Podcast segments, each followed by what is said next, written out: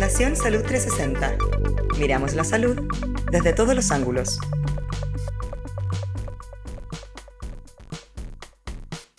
Bienvenidos a un nuevo podcast de la Fundación Salud 360. Seguimos conversando con Mario Aguilar, presidente del Colegio de Profesores de Chile. Con el estallido social eh, o con el despertar de Chile, me gusta mucho más esta figura poética del despertar de Chile, que quizás es como nuestra ocasión de humanizar un poco más la tierra o humanizar el país. Creo yo que, tenemos, que tenemos la chance de, construir un país más justo si, si, si por fin tenemos la, si por fin nos dan la, la, la posibilidad o nos tomamos la posibilidad de escribir nosotros mismos la constitución, estoy seguro de que vamos a poder conseguir un país más, más justo. Y es lo que quiere una, como diría Sebastián, la inmensa mayoría de las personas. Y eso lo vamos a ver en octubre. Eso viene, eso lo vamos a ver en, en octubre, creo yo.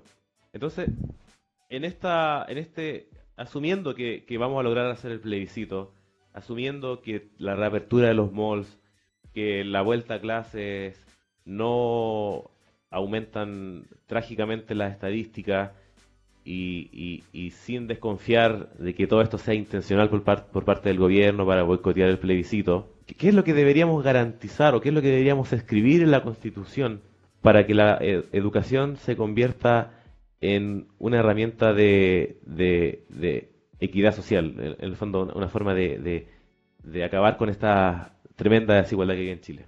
Bueno, esa es una súper discusión es curiosa esa pregunta, me la han hecho harto en estos días. como que el, como que el tema plebiscito y, nueva constitución ha, empezado de nuevo a reaparecer. Bueno, tiene obviamente el motivo de que, se empieza a acercar el plebiscito, digamos.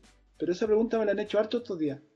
Y, yo creo que lo primero es que eh, tenemos que sacar a la educación de esa lógica que recién recordábamos, digamos, la lógica de que un bien de consumo es un servicio, es un, es un producto de mercado, es una industria, y, reponer el concepto de la educación como un derecho social, como un derecho humano fundamental, incluso yo diría sería más, más eh, profundo, porque me parece que cuando tú lo defines como un derecho humano fundamental, bueno, es, es, es eh, entra en el campo casi de lo sagrado, digamos, de lo intocable, de aquello que, que, obligatoriamente hay que garantizar. Y, y, por lo tanto, reponerlo con ese carácter. ¿ya? Hay quienes pensamos que los dos más importantes derechos que puede tener un pueblo son el derecho a la educación y el derecho a la salud. Porque a partir de esos dos grandes derechos, estás en mejores condiciones de obtener los demás derechos. Un pueblo sano y un pueblo educado es un pueblo que podrá enfrentar de mejor forma cualquier vicisitud, catástrofe, crisis económica, desarrollo productivo, en fin, todo lo que, lo que está aparejado con eso. A mí me parece que la nueva constitución debería definir que el eje del desarrollo del país y por lo tanto la prioridad en la asignación de recursos, la prioridad en, la, el aseguramiento de ese derecho arranca desde la salud y la educación. Desde ahí arranca. Y, esa me parece una primera definición. Y además yo creo que la educación que, que voy a usar el término paradigma que tú usaste, que efectivamente nos daría para un programa completo, pero solo por, por mencionar, hay que cambiar el paradigma también eh, pedagógico, la educación por competencias, la educación en base al, logro individual, la educación como factor ordenador de, la, estratificación social, eh, tenemos que sacarla y tenemos que avanzar hacia una educación de la colaboración, una educación de las emociones, una educación de un ser humano integral. Eh, claro, de cada uno, de cada uno de los centros o de cada una de las cualidades que tiene un ser humano. O sea, el ser humano siente, piensa, se mueve, tiene un, organismo que necesita alimentarse, tiene una sexualidad y todo eso tiene que ser educado de forma integral para construir un ser humano completo que finalmente sea un aporte a la, a la, a la sociedad. Sí, em, mira, me paré un poquito para sacar de mi librero aquí un, libro,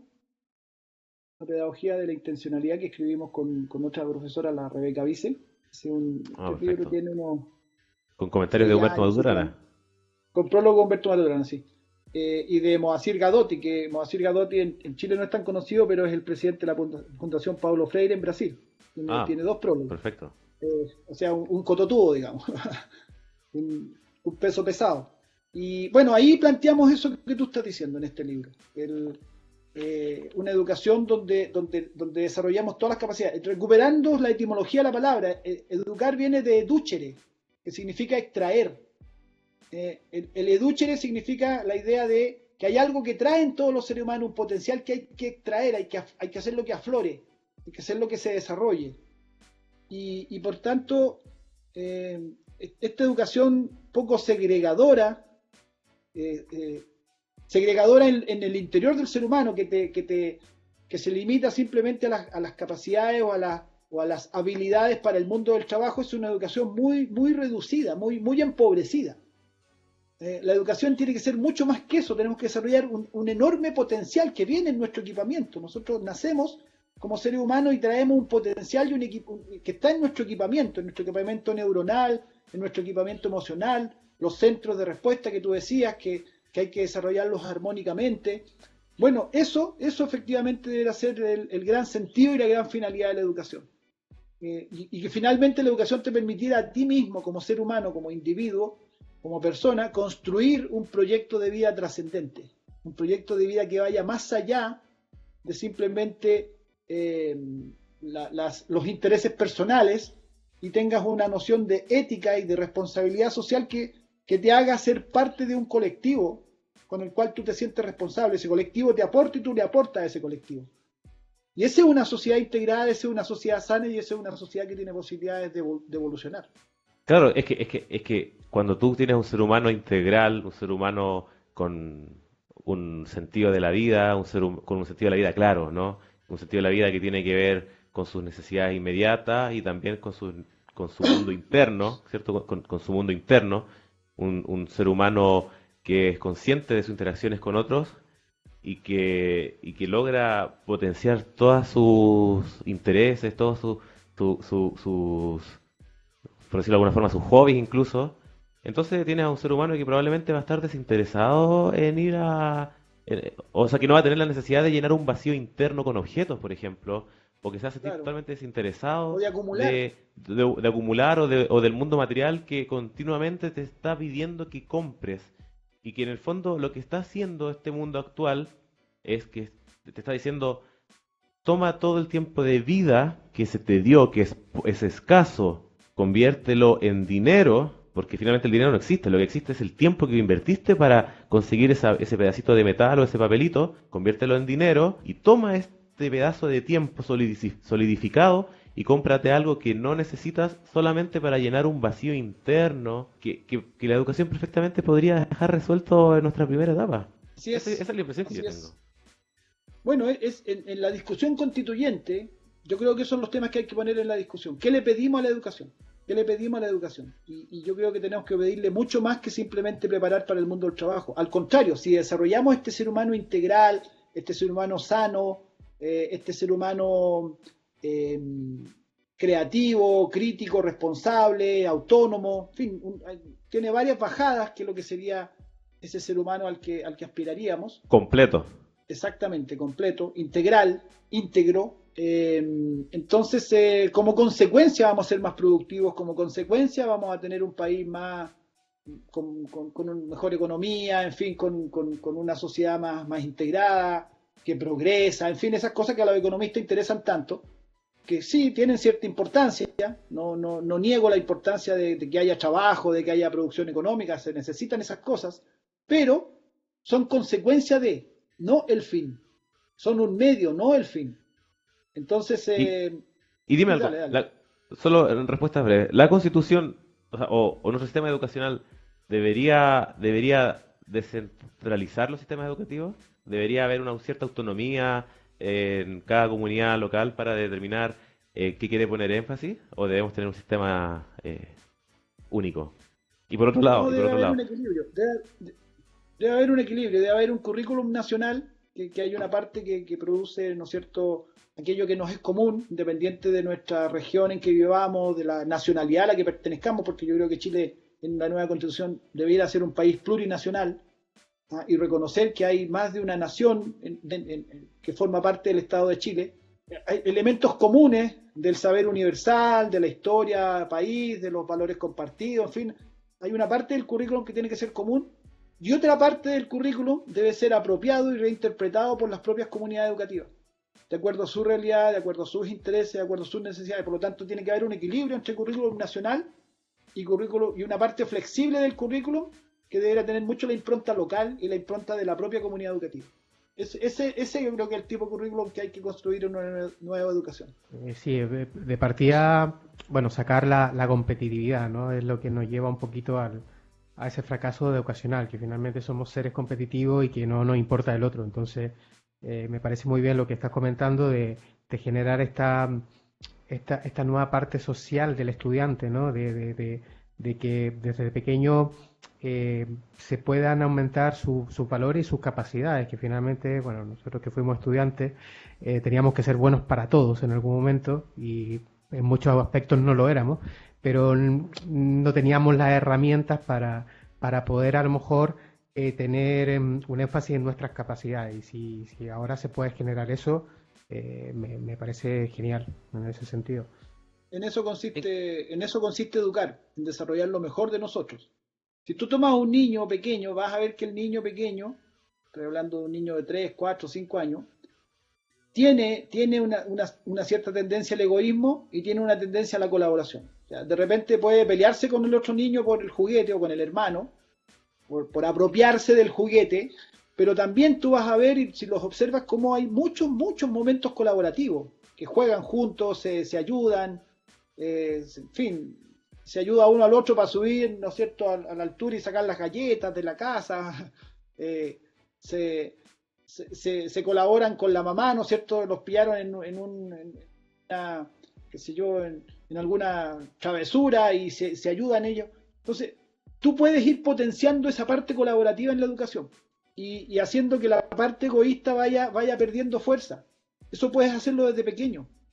Pero el sistema educacional muchas veces hace lo contrario potencia la parte individualista egoísta, las notas, por ejemplo, es una parte que, va con eso, eh, los rankings, eh, el cuadro de honor, cosas que están muy fuertes en algunos colegios, y despotencia justamente y desmotiva y desincentiva la parte colaborativa. Y debiera ser exactamente la inversa. Claro, las notas finalmente lo que hacen es categorizar a los alumnos. Está el alumno que se saca el 7, el alumno que se saca el 5, que se saca el 4. ¿Deberíamos tener un sistema educacional sin notas? Sí, claro, deberíamos tener un sistema educacional sin notas, por supuesto. Eh, un sistema en donde las evaluaciones no tengan un carácter eh, eh, calificativo, de calificar. Porque además, imagínate el sistema nuestro es tan brutal que te, persiguen por toda la vida. Esa, si tú fuiste en enseñanza media, justo pasaste por una mala etapa, eh, qué sé yo, fuiste desordenado, fuiste flojo, o tuviste, no sé, una crisis existencial, no estudiaste un par de años, no... O, no era, o no era bueno para ciertas ramas, netamente. Claro, exacto. Bueno, muchas vicisitudes propias de la adolescencia o de la vida de cualquier persona, no solo de los adolescentes. Todas las personas adultas también pasan por ciclos, momentos malos, qué sé yo. Pero, pero el NEM, el NEM te quedó como una condena de por vida. Como una condena de por vida te quedó tu NEM. Y si a lo mejor querías estudiar una carrera y, el NEM te persiguió y nunca lo pudiste hacer, y a lo mejor habrías sido un gran trabajador en ese campo que, no pudiste desarrollarte. ¿Te das cuenta? O sea, las evaluaciones cuantitativas tendrían que quedar reducidas a, lo mínimo y, propiciar mucho más evaluaciones de tipo cualitativas, de tipo eh, eh, eh, formativa, por supuesto, absolutamente formativa. El, principal objetivo de la educación debe ser, de la evaluación, debe ser retroalimentar el proceso de aprendizaje, no calificar. No calificar, pero en, nuestro sistema educacional el centro de la evaluación está en la calificación. O el sentido principal de la evaluación está en la calificación. Mira, ya, estamos un poco llegando hacia el final de la, de la conversación y, me llama mucho la atención que muchas de las cosas que, hemos, que estamos conversando contigo, que he conversado con Jorge, que he conversado con César, que está aquí presente hoy, eh, tenemos, tenemos muchas, o sea, mucho de lo que estamos hablando ahora mismo, ya lo habíamos hablado en un podcast anterior con Rodrigo Mayorga, un eh, antropólogo chileno, y pareciera que todos llegamos a las mismas conclusiones. Todos vemos, pareciera que vemos el mundo de una forma más o menos similar y tenemos casi más o menos las mismas conclusiones. O sea, parece que solamente nos falta organizarnos un poco más y decir, bueno, si en realidad esto es lo que queremos, porque lo tenemos todos claro nos comunicamos un poco más, nos organizamos un poco más y de una vez por todas eh, construimos el país que nosotros queremos, porque finalmente somos los habitantes de este territorio y tenemos todos la misma cuota de derecho a, decidir sobre él. No, no como ocurre hoy en día que estamos gobernados por una oligarquía que se sienten dueños del territorio y casi como, como estos señores encomenderos que nos protegían o que nos orientaban un poco para que adquiriéramos los valores del, cristianismo. Eh, entonces es, curioso que, que, retomemos las mismas temáticas y los mismos puntos de vista. Pienso, me da mucha esperanza de, pensar que, que, estamos todos en la misma sintonía. Sí, sí, yo, yo estoy de acuerdo contigo. Ahora, tiene un pequeño problema el asunto, y es que eh, la misma conversación no la tienen en la Confederación de la Producción y el Comercio ni tampoco en la reunión del, Banco Chile o del Banco Crédito, Inversiones o en la moneda. Eh, tienen otras conversaciones, tienen otros, otros énfasis valóricos. Y esa es la disputa que hay. Esa es la disputa. Ahora, yo creo que claramente somos mayoría los que queremos un país mucho más humano, mucho más solidario, mucho más colaborativo, mucho más inclusivo, ciertamente. Y por eso que, está, hay, una, hay una ventana histórica hoy en Chile que es una ventana de, donde estos cambios se ven posibles. A lo mejor esta conversación hace, no sé, 10 años atrás y, estábamos hablando de cuestiones utópicas.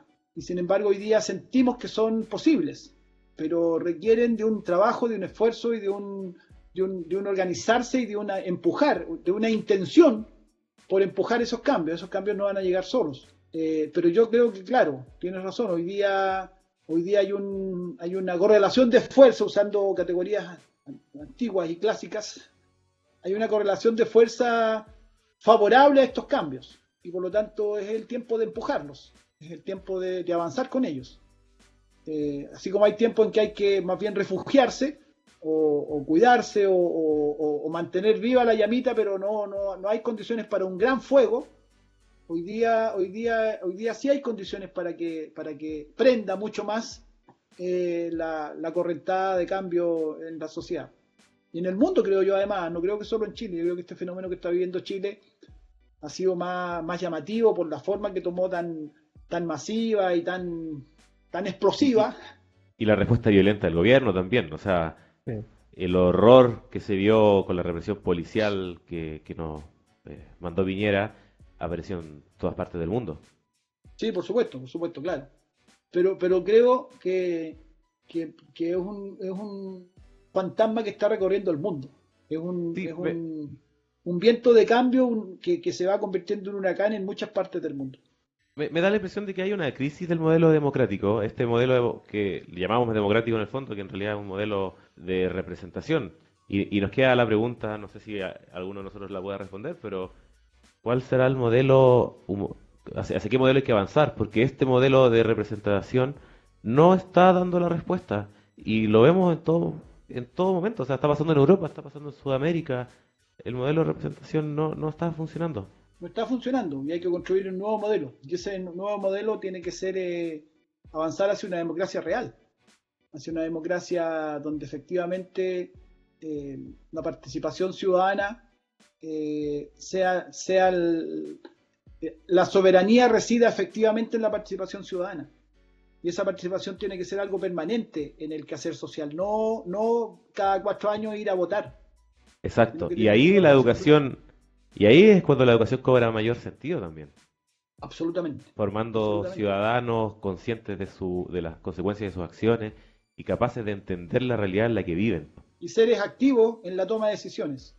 Y aprender a funcionar en asamblea, aprender a funcionar en, en, el poder local, desarrollar mucho el poder local. Una democracia real tendría que desarrollar mucho el poder local, eh, porque, porque desde ahí arranca la legitimidad de cualquier decisión, desde la base social hacia arriba y no desde arriba hacia abajo. Ese, ese es, eh, esa es la democracia que hay que construir, que es una democracia que no existe, pero todo proceso de cambio eh, arranca desde lo que no existe para llegar a construir algo evidentemente. Entonces, eh, eso es, eh, es el desafío, ese es el desafío de este momento. Eh, es un momento de mucha incertidumbre, pero fascinante a la vez. Poco, nosotros somos una generación privilegiada porque hay pocos momentos en la historia en que se abren, se abren posibilidades de cambio tan profundas como las que podrían venir en los próximos tiempos. estamos llegando ya al final, como anuncié hace unos minutos, y, y solo nos queda despedirnos y, y agradecer. Tene- Tenemos que agradecer a, a Mario Aguilar que haya que nos haya dedicado estos minutos, o esta, o esta hora casi ya. No, no, yo, yo también da- darle las gracias a Mario por, por la por, por estar aquí con nosotros y haber compartido este, este momento. Un gusto, muy grata la conversación, profunda, de, de buen nivel. Les agradezco el espacio. eh, y bueno, son las reflexiones que, que como país tenemos que darle, así que todos estos conversatorios ayudan mucho a, a- a que, a que vuelen las ideas, a que vuele, el- vuele el debate, a que vuele la deliberación, a que, a que de ahí vaya surgiendo el país que queremos y la sociedad que queremos. Y sobre Este fue el todo en estos tiempos, ya que se acerca el plebiscito, eh, eh, lo mejor es conversar y dialogar. Así es. Así es. Este fue el podcast de la Fundación Salud 360. Muchas gracias y nos vemos en un próximo capítulo. Hasta luego.